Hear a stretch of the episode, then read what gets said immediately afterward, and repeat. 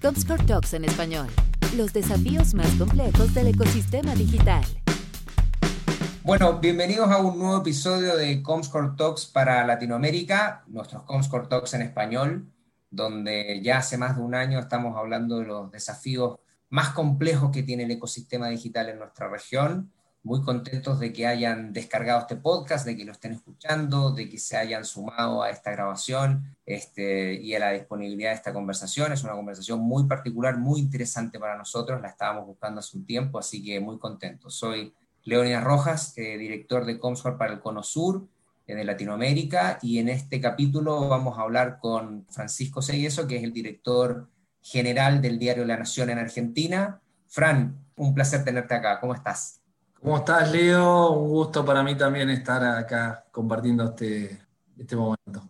Espectacular. Gracias por aceptar. Sé que estás a full, las noticias no paran nunca. Sé que el diario está con la agenda copada todo el tiempo, así que la verdad que agradecemos un montón que decías conversar con nosotros y dar tus experiencias y tus ideas a la gente en la TAM, que seguro va a estar muy interesada. Pero vamos a arrancar, como los Comscore Talks tienen, y lo hablábamos en off con Fran, un espectro regional, queríamos primero que la gente te conozca, saber un poco de ti, quién eres, tu experiencia previa, tu llegada a la nación, tu llegada a ser el director general de la nación. Cuéntanos un poquito de eso y después ya nos vamos a entrar en los temas que nos, que nos competen. Bueno, dale. Yo entré a trabajar a La Nación en el año 2000, con lo cual ya tengo 21 años Nación y, bueno, ya tengo mi, corazón acá. La verdad, es mucho tiempo y me gusta mucho la, industria. Empecé eh, de analista financiero, hice mi carrera en un principio dentro del área de finanzas, cuando La Nación era básicamente un diario. Por eso te corrijo, Leo, y nosotros no nos llamamos ahora a nosotros mismos como diario, simplemente La Nación, porque la, verdad que en los últimos años hemos este, desarrollado nuestra información o nuestro periodismo a través de distintas plataformas, además de otros negocios. Pero cuando yo llegué éramos básicamente un diario impreso. La Nación de 130 años había sido un diario impreso y a pesar de que ya había lanzado el sitio lanación.com, en la cual fuimos pioneros en Argentina, era muy incipiente y tenía muy poquito foco.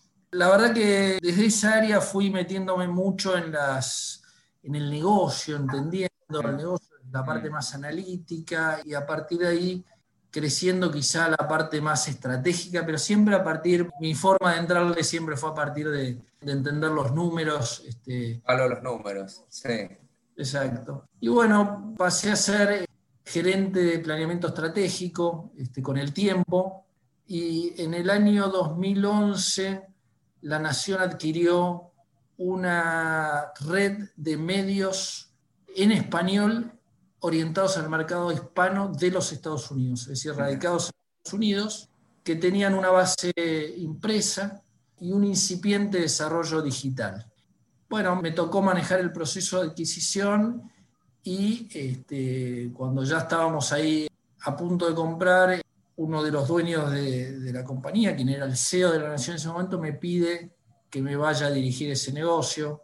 Me pareció una locura. Este, De hecho, lo consulté. Pero una locura, ¿por qué? ¿Cuál era, ¿Cuál era el desafío más grande ahí? Bueno, la verdad que era un negocio muy print en un mm. mercado que desconocíamos, más allá de que la industria, obviamente, que nos es muy afín y yo a esa altura de mi carrera ya conocía bastante. Cada mercado es muy distinto, este, desde la idiosincrasia, desde el manejo de la gente. La verdad que me parecía, sumado que me iba a costar llevar a mi mujer también. Este, sorteamos los obstáculos y, allá fui. Y ¿Te radicaste dónde específicamente? Me radiqué en, en realidad es un pueblo que se llama eh, Greenwich, en Connecticut, pero las oficinas principales estaban en New York y en Los Ángeles, y de Greenwich es, en tren en 40 minutos estás en, en Manhattan, y venía todos los días, así que básicamente estaba radicado en Nueva York y viajábamos a Los Ángeles, donde estaba el otro diario más importante, y después teníamos en cuatro ciudades más otros, otras publicaciones. Nosotros, eh, cuando compramos ese activo, era eh, deficitario y bueno, decidimos trabajar en el print en un eje de eficiencias y sobre todo poner mucho foco en el digital y hacer un desarrollo digital. Bueno, parte de la estrategia de la nación muy exitosa de negocio en Estados Unidos, particularmente en el mercado hispano de los, de los Estados Unidos. A los cuatro años, cuando ya no podía estirarlo más con mi mujer, que a propósito la llevé engañada por dos años y lo fui estirando. Engañada dos años. ¿Que le dijiste que iban dos años, pero tú sabías que eran cuatro? No, no, no sabía que iban a ser ah. pero le dije dos años porque sabía que era lo máximo que me iba a comprar y después obviamente de común acuerdo lo fuimos estirando hasta que no me quedó más soga y volví, mi, mis entraba en una edad que era más. Claro. La verdad me hubiese quedado algún anito más, pero no, no había más soga y tuve que volver. Te imagino todos los días en el tren pensando, hoy le tengo que decir. No, pero lo llevamos bien y fue una experiencia eh, profesional y de vida para mí, para mi familia, que, de la cual hoy estamos muy agradecidos y contentos.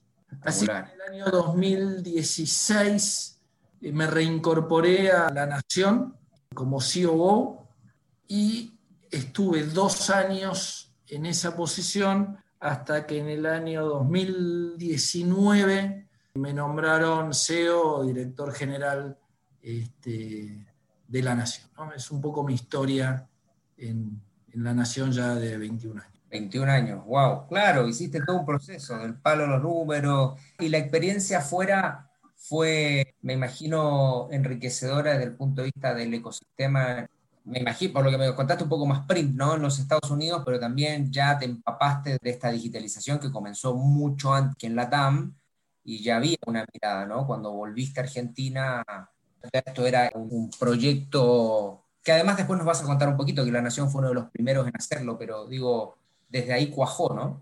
No, mira, la experiencia fue extremadamente rica, incluso para La Nación, y no fue mucho más digital que print, ¿no? En el print hicimos un trabajo de, eficientización y en el un trabajo de desarrollo muy importante. Cuando yo me fui allá, llevé como condición llevar a una persona del equipo digital nuestro, quien es hoy el CEO de, Impremedia, que es la empresa que, compramos allá, porque yo tenía mucho más conocimiento para el 2011 del mundo print que del mundo digital. Claro. Con lo cual para mí fue un aprendizaje muy importante en lo digital, porque en Estados Unidos se empezó a hablar, por ejemplo, de publicidad programática dos años antes de que se empiece a hablar en Argentina.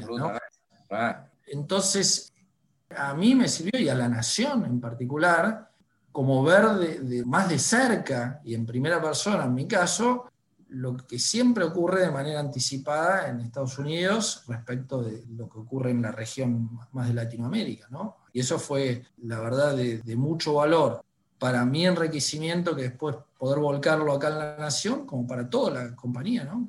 Absolutamente. Ahí, tomando este tema, porque recorrimos un poquito la nación, aparte de tu carrera, contaste un poco la nación, pero algo que yo creo que para todos va a ser interesantísimo es la pandemia empujó la digitalización, está bien. La digitalización comenzó hace mucho tiempo, no, esto no es nuevo, y particularmente en los medios de comunicación, sobre todo el génesis de información que tiene que ver un poco con la parte escrita, el print, hacia la parte digital. ¿Cómo fue ese proceso para ustedes en Argentina? Eh, si nos cuentas un poco de cuándo arrancaron, sobre todo con La Nación en línea, el éxito que tuvo de audiencia, quizás un poco en la interna de si en principio era solamente el volcar los contenidos de la parte editorial del print hacia digital y después se fueron abriendo hacia un área digital más independiente. Es, eso yo creo que es muy interesante para los clientes y sobre todo medios que nos escuchan en la TAM. Mira, arriesgo a hacerlo un poquito más largo, pero cuando yo entré a La Nación en el año 2000, La Nación había decidido crear una unidad de negocios que se llamaba nuevos medios digitales o nuevos medios, algo así. Y había creado un equipo independiente para el desarrollo de la parte digital a partir del sitio lanación.com que fue lanzado en el 95 de manera bastante anticipada, por lo menos respecto al resto de los, de los jugadores acá en Argentina. Y después explota la burbuja de Internet y se hace esa idea porque vimos que iba a tardar mucho más el tema digital en convertirse en un negocio. ¿sí? Quizá la inversión que la nación pensó en ese momento estaba sobredimensionada, de la misma manera que estuvo la burbuja. A partir de ahí vienen 10 años, diría yo, de mucha confusión y mucha complejidad en este ida y vuelta de transformación a lo digital. De hecho, cuando uno leía los research de los bancos de inversión respecto a la industria, solía haber un chiste al principio de los research que decían, voy a decir que los diarios van a caer o desaparecer solamente para no ser inconsistente con lo que vengo diciendo en los últimos varios años. No, es, no se daba esa eh, transformación en los hechos, no se daba el cambio de hábito. Entonces, a lo largo de esos 10 eh, años, hubo todo un proceso de convergencia y divergencia, que eran las palabras de moda en las redacciones, sobre todo, y si digital first, y si print first. Claro, tal cual. Que fue muy desgastante y la verdad que tuvo muy pocos resultados cualquier intento que se hizo, y la nación hizo los suyos, diría hasta el 2000, quizás hasta el 2012, ¿no? De hecho, en Argentina, los eh, diarios empiezan a perder rentabilidad de manera sistemática e importante a partir de ese año, ¿no? diría a partir de 2012. Y si uno ve lo que pasó en el mundo, esto ocurre en el mundo a partir del año, yo diría, 2009, ¿sí? 2008, 2009, por dos grandes motivos, diría yo, ¿no? El primer motivo es la penetración de los smartphones, pero en particular de lo que fue el iPhone y a partir de ahí la experiencia táctil de los teléfonos. No, no estoy hablando de los, smartphones de primera generación que integraban los mails y demás, sino los llama más a partir del iPhone, ¿no? Exacto. Y eso fue lo que, una de las cosas que realmente tuvo que pasar para que haya un hábito de consumo de noticias en formatos digitales. ¿no? En los años cuando empezaban a hablar, se hablaba de papeles táctiles. Bueno, finalmente la plataforma terminó siendo esto, un formato como los teléfonos que conocemos ahora. El segundo elemento relacionado con esto fue el Wi-Fi, ¿no? la conectividad. ¿no? La conectividad ya no era el fin de semana en una compu en mi casa enchufado a la pared, ¿no? Este, la conectividad ya se hizo mucho más masiva. Y el tercer punto fue la crisis eh, subprime que se dio en el mundo, ¿no? que empujó también la migración al digital, sobre todo la publicidad que se dio antes que las audiencias, paradójicamente, ¿no? De nuevo, si me remonto a los 2000, el imaginario era la gente va a dejar de leer el diario y como las audiencias desaparecen, la publicidad se va a mudar. Y bueno, después vinieron Google, Facebook y la publicidad se mudó en parte al, digital incluso antes que las audiencias. ¿no? ¿Un driver, ¿Un driver lo es netamente económico en ese momento o era una apuesta conjunta de que desde la publicidad también iba a haber un arrastre audiencia? Básicamente fue la crisis subprime que empujó y eventualmente me imagino que debe haber una caída consistente en ese momento, no lo tengo acá, respecto de la publicidad en otro tipo de inventario o soporte, televisión lineal u otro. Bueno, la publicidad digital permitió primero el acceso publicitario de long tail, que antes no podían hacer publicidad en los medios tradicionales porque eran muy caros, y también algunas multinacionales, Unilever, L'Oreal, ¿no? fueron bastante pioneras en, en migrar su publicidad a lo digital porque la consideraban que tenían retornos eh, mejores, o quizá el segmento de población, a pesar de que todavía las audiencias de los diarios no empezaban a caer, ¿no? No sé, por ejemplo, en la industria de las revistas, que tenían determinados segmentos o industrias publicitarias, esa publicidad migró bastante más rápido que en los diarios también al digital, las características de la industria. Pero bueno, la crisis económica, los formatos, el wifi, todo eso ayudó a que realmente se empiece a dar en la práctica una realidad que empezó a afectar de manera sí real ¿sí? a el modelo de negocio tradicional del print.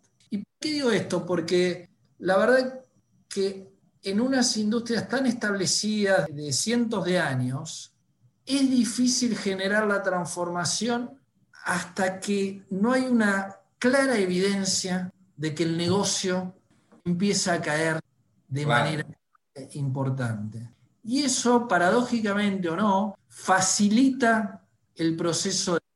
Yo diría que en la nación el proceso de transformación hacia lo digital de manera efectiva y de manera continua empieza, diría, a partir del 2013, 2014, aceleradamente en los siguientes años. De hecho, cuando yo vuelvo de Estados Unidos, encuentro una empresa que había iniciado un proceso de transformación genuino, todavía con incipiente, pero sí genuino, que, era la base para lo que después estamos viviendo ahora, ¿no?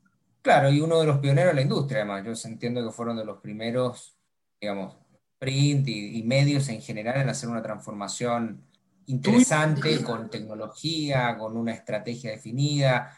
Por eso te preguntaba también si desde el principio, que esto es algo que regularmente se discute, los medios, el contenido, que son el gran generador de contenido y vehiculizador de contenido, estratégicamente lo aploman a esta transformación digital desde un principio o eso se ve en el camino? Eso también era parte de la pregunta, si lo vieron así bueno, ustedes igual. Bueno, la nación, creo, que siempre tuvo la claridad conceptual de innovar hacia lo digital, y te contaba la, la experiencia ya desde los 2000, pero llevar a la práctica, en la realidad, esa transformación para una empresa de 150 años y para cualquier diario en, la región y el mundo es muy compleja. Fíjate que el Times tuvo que ver sangre antes de poder generar una transformación tan buena como la, la que hizo. Entonces, por un lado, siempre la nación tuvo ese gen y la nación desarrolló su propio negocio de clasificados digitales por fuera de la nación, después lo vendió, en fin, pero siempre tuvo ese concepto y creo que eso es importante. Y la nación también tuvo una ayuda que la Argentina está en un estancamiento que ya lleva 10 años. Y entonces nosotros a partir de 2012, como decía, sufrimos más que el promedio de la industria latinoamericana y eso nos llevó a transformarnos, creo, más rápido. ¿sí? En parte por el hecho de que no nos quedaba otra también. ¿sí? Y nos ayudó mucho con la redacción, por una cuestión de historia, por una cuestión de profesión, también siempre cuesta un poco más subirlos a la transformación y en definitiva ellos son el producto, ellos son la propuesta de valor y si no lo subís, no subís nada. O sea, no, hay transformación sin la redacción. Y creo que un poco la cultura de la nación, un poco la necesidad eh, nos llevó a iniciar un proceso de transformación, creo que quizá un poco más acelerado y un poco más adelantado respecto de otros países de la región. ¿no? Sí, yo ahí te, y esto es a título más personal, pero yo tú lo sabes, Frank, con, con Argentina hace varios años.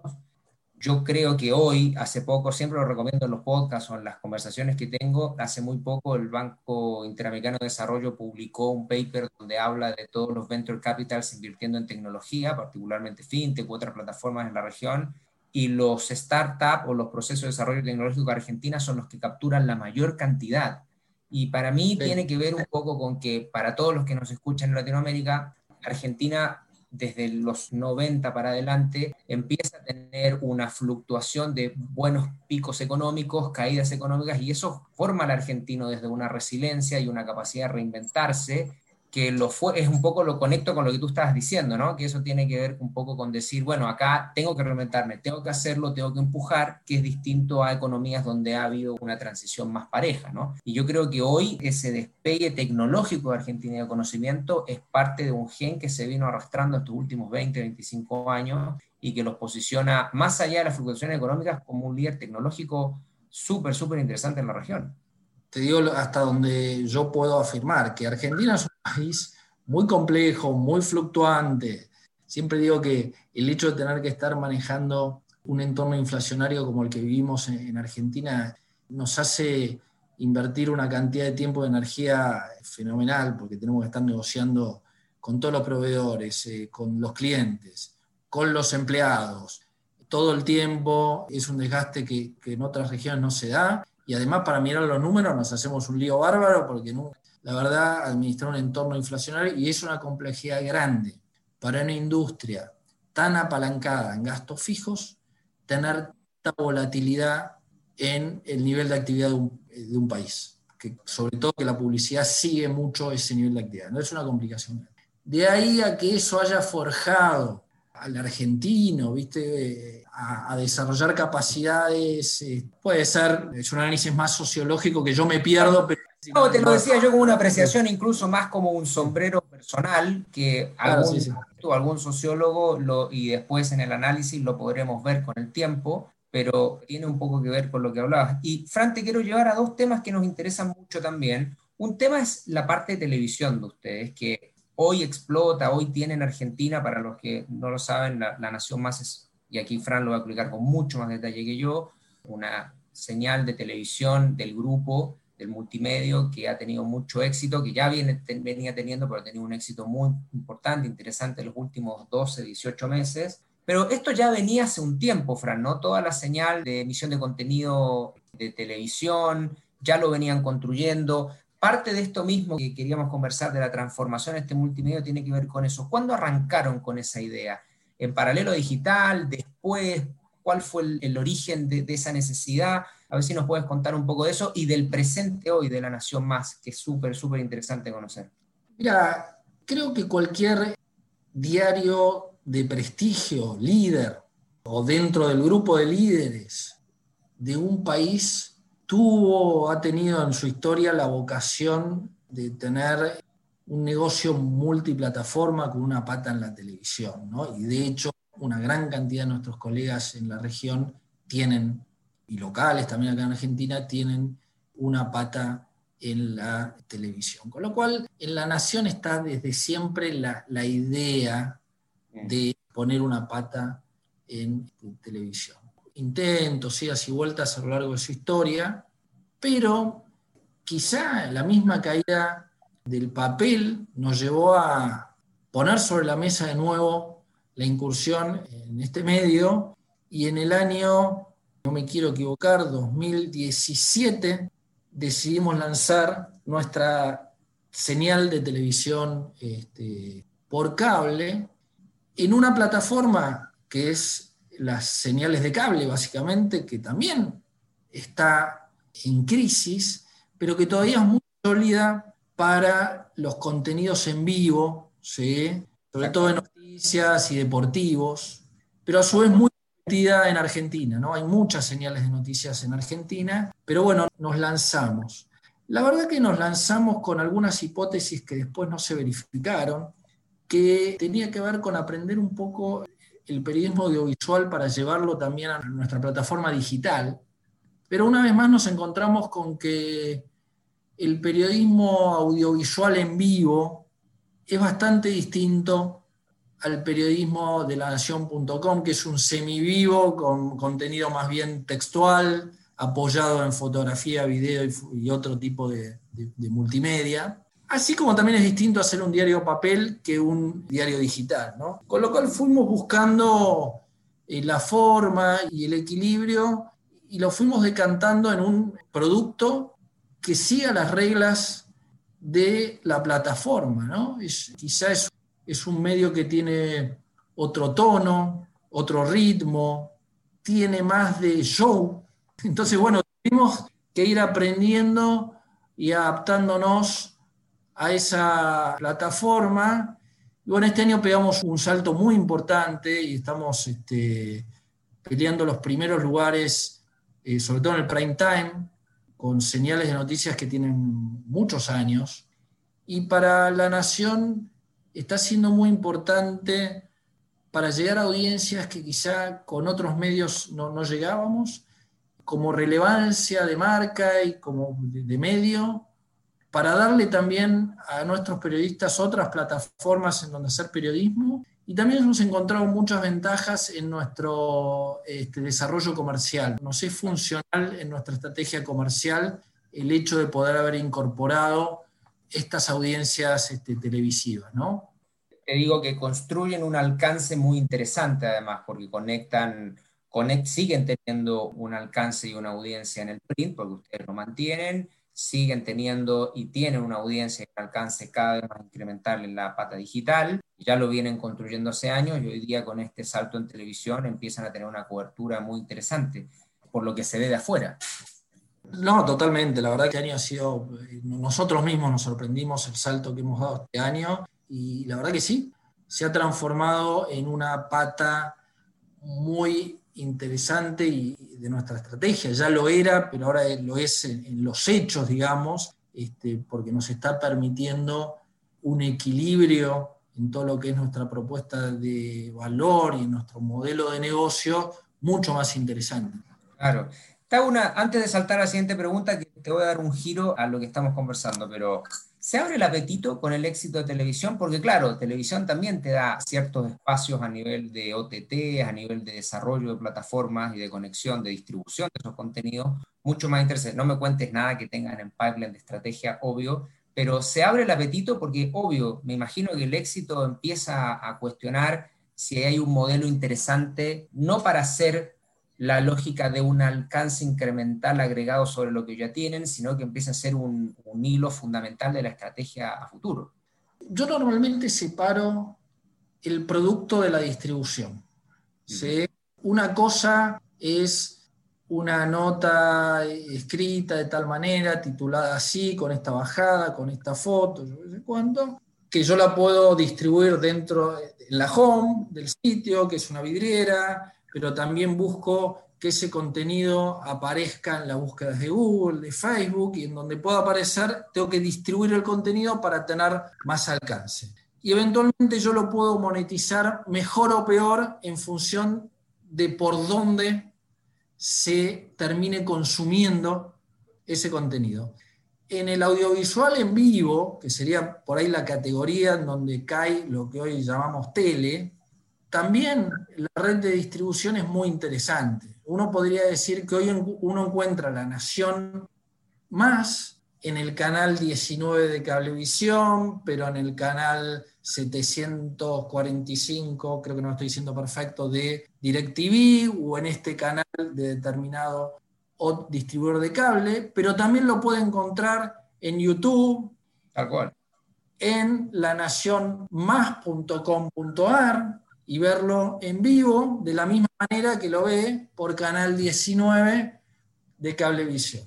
Ahora, bien, también podríamos, todos los sitios de noticias, armar un producto pago que se distribuye a través de Internet, a través de señales de noticias, o nos podemos integrar a alguna plataforma existente que quiere incorporar los contenidos de la Nación paga de la Nación Más a su, no sé, Netflix, por ejemplo. No lo va a hacer Netflix porque tiene poco sentido, pero para dar un ejemplo, cualquier plataforma hoy podría querer incorporar sus contenidos. ¿Cuál es la situación de este negocio? El negocio tiene dos fuentes de ingreso. La publicidad, ¿sí? Y la posibilidad de morder, perdón la expresión, ¿no? Parte del abono del distribuidor, porque nosotros le proveemos los contenidos. Y entonces las cableras, algunas señales de noticias, no a nosotros, les paga una parte de su abono para el que produce y genera los contenidos. Nosotros, como lo vemos es, nosotros tenemos una, un producto, que es un producto que hoy está siendo muy exitoso, que se distribuye a través de N plataformas. Y nosotros tenemos que buscar a través de la publicidad o a través del B2C, o sea, del consumidor final, tratar de monetizar ese contenido. ¿sí? Iremos siguiendo el desarrollo de las distintas plataformas para tratar de adaptarnos a donde la gente elige y tratar de ver cómo armar el modelo de negocio para que sea algo rentable, ¿no? Es un poco Sí, diste la clave. Yo creo que esa visión es fundamental. Entender dónde está la audiencia, dónde está la gente y ser lo más dúctil posible para acomodar el negocio a ese estatus, dónde está la gente. Sí, el tema es que las plataformas te permitan también monetizar, ¿no? Porque nos encontramos en esta industria que nuestros contenidos se monetizan, se, perdón, se consumen fuera de nuestro alcance. y la verdad que la industria tiene una pelea en lo digital, pero que también podría, hoy todo es digital, ¿no? En audiovisual, en definitiva, tenemos una pelea para que si nosotros somos los generadores de contenidos, las plataformas que son las que canalizan el tráfico y las audiencias en muchos casos, nos permitan sacar una parte de la rentabilidad y no en algunos casos establecer su posición dominante y, dejarnos afuera cuando nosotros igualmente tenemos que poner el contenido ahí, ¿no? Es, es una discusión compleja, ¿no?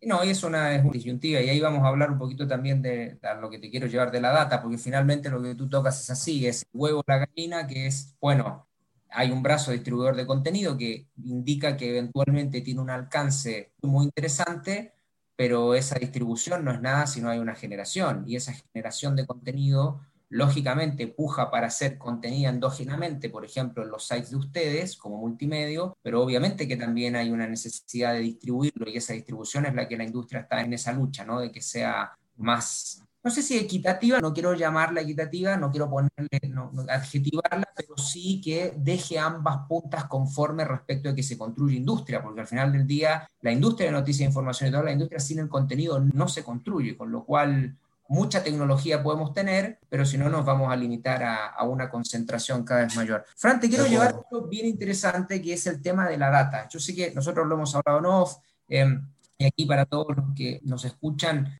la nación funciona, el tema de la data es muy importante, pero ¿cuál es el peso de los datos desde la lectoría, desde digital, desde las audiencias de televisión hoy, dentro de la estrategia de la compañía futuro? Quizás podría alguien parecerle obvio, todos dirían sí, es importante, pero puede ser que para ustedes sea, tenga alguna ponderación específica. Y quiero sumarte una pregunta más. Eh, la, información de los visitantes digitales de la nación. ¿Qué tan clave? ¿Cómo han armado ese hub y cómo están construyendo desde los modelos de suscripción, de los modelos de pago, la oferta de generación de contenido y la oferta también de publicidad del multimedia en general hoy? Mira, yo te conté que yo empecé por el mundo de la finanza, me gustan mucho los números. Este, mi, ADN es, es, analítico, con lo cual le damos una importancia muy, muy grande al tema de los datos acá en la nación. El tema de los datos, yo lo separo en dos, es una, forma mía, ¿no? pero este, puede ayudar. Por un lado, nosotros tenemos algo que llamamos este, toda la gestión de datos para la gestión del negocio. ¿no? En ese sentido, tenemos una, un equipo de datos con una función de Chief Data Officer que reporta directamente a mí, que básicamente le presta servicios a y a las dos fuerzas de venta que tenemos, los que venden la publicidad y los que venden los contenidos a través de suscripciones. La gestión del churn de las suscripciones, que es, yo siempre digo que el churn es como, como una venta, ¿no? porque es como volver a vender. ¿no? Entonces, lo que hacemos es trabajar con la redacción. Lo primero que hicimos es cuáles son las medidas de éxito. ¿Cuándo sabemos que un trabajo periodístico está bien hecho, tampoco lo pondrían bien hecho o mal hecho. ¿Cuándo sabemos si un trabajo periodístico es exitoso, de acuerdo con la estrategia? Bueno, la respuesta a esa pregunta es si es funcional a nuestros objetivos publicitarios y de suscripciones. Y vemos qué indicación es la correcta para ver si es funcional a estos objetivos. Y siempre es una medida de la audiencia. O sea, no es una medida de unos expertos que dicen este contenido es bueno y este contenido es malo, sino en una medida de cómo responde la audiencia ante esos contenidos.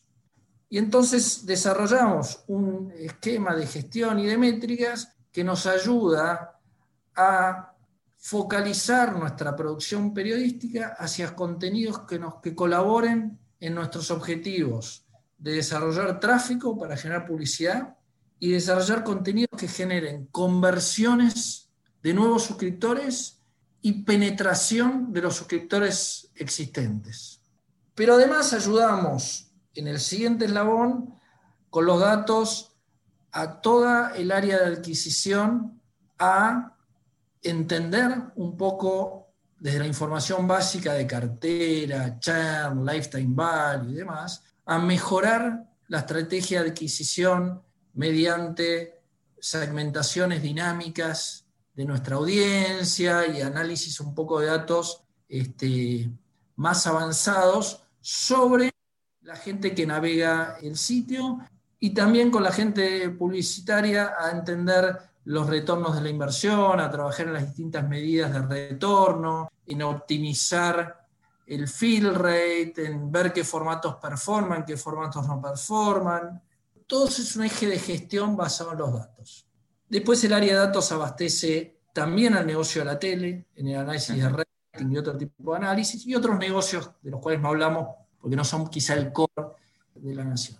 Y por otro lado está la construcción de lo que nos llamamos la base de audiencias, que eso tiene un fin más publicitario y está un poco más este, orientado a todo lo que será el mundo del cookies, que este, está tomando, viendo qué forma este, toma, pero dentro de ese contexto nosotros tenemos también el área de datos enfocada en la captura y el almacenamiento de datos de audiencia y, sus intereses. Este, y bueno, nos nutrimos del club de beneficios, de los sitios y de otras productos que tienen. data que al final ustedes, si tienen esa capacidad, se apalancan desde ahí y al final Exacto.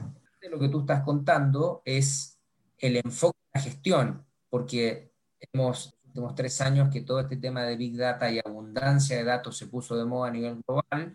Yo siempre digo que navegar en un océano de información no significa tener más datos en particular o una estrategia bien definida.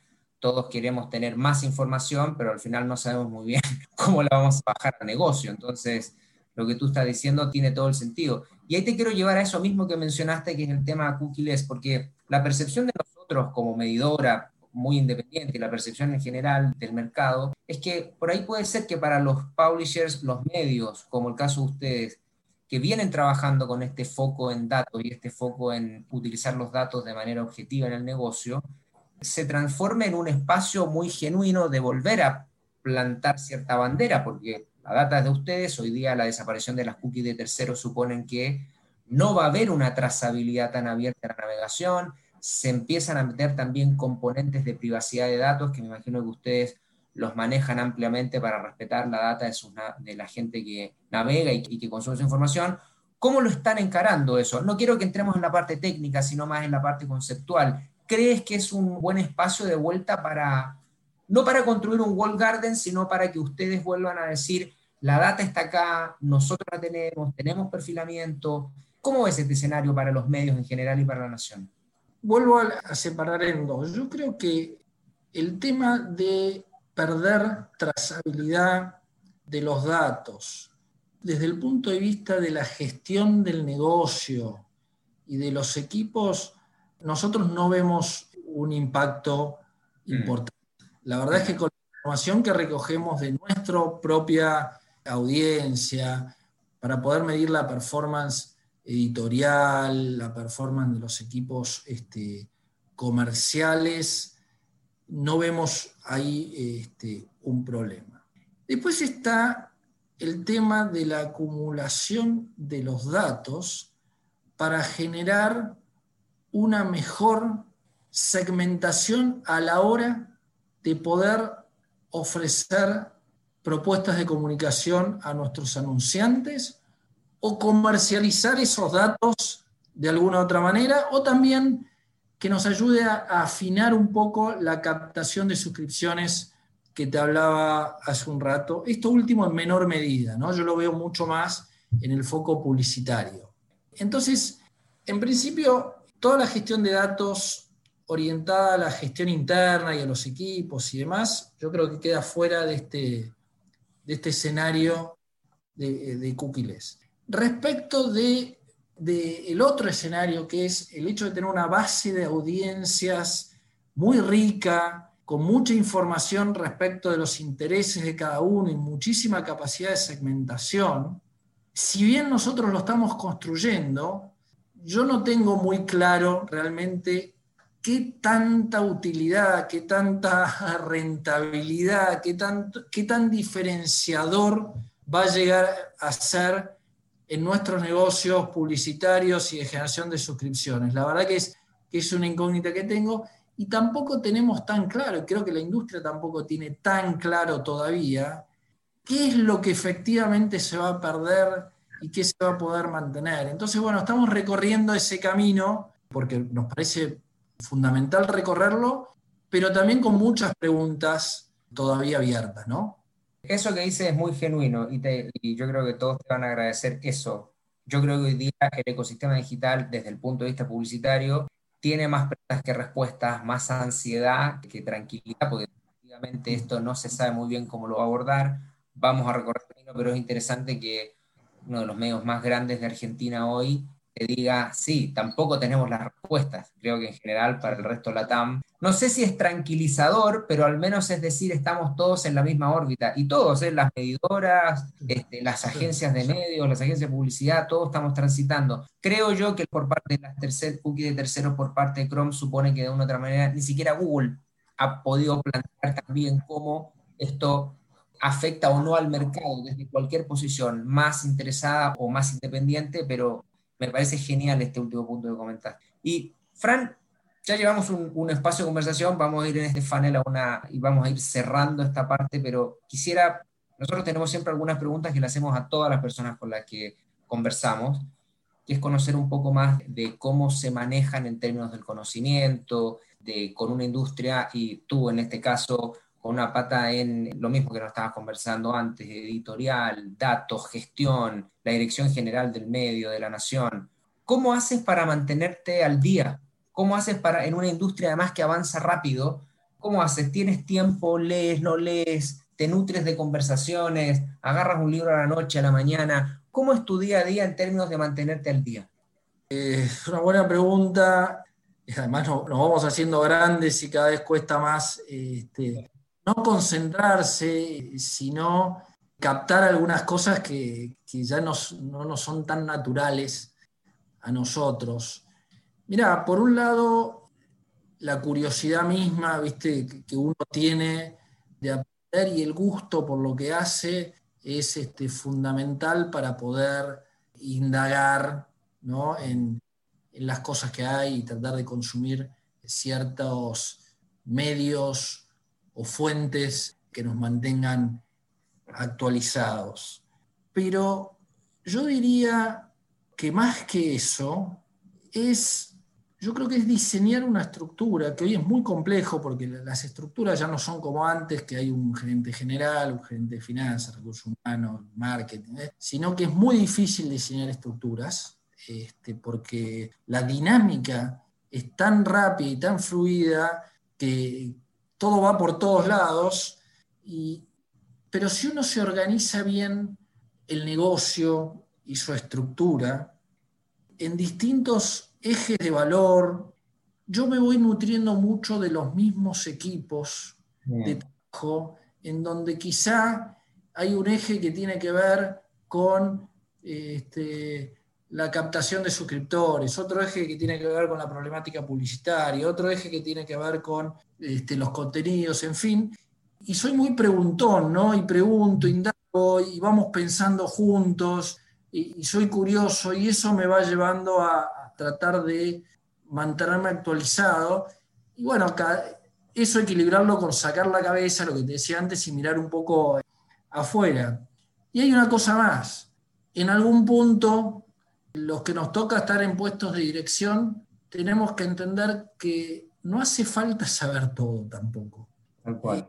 Que el mundo hoy es de una complejidad tan grande, no, importa si no entendemos en detalle determinada cuestión, lo importante es este, poder dar el marco estratégico, las medidas de éxito, que la gente sepa dónde nos dirigimos y ver si estamos siendo competitivos en, esa habilidad en particular. Pero llega un momento que yo no pretendo entender todo de todo, ¿sí? Y confío, como nunca ocurrió, pero ahora más que nunca, ¿no? Este, yo creo que no tenemos por qué saber eh, absolutamente de todo, ¿no?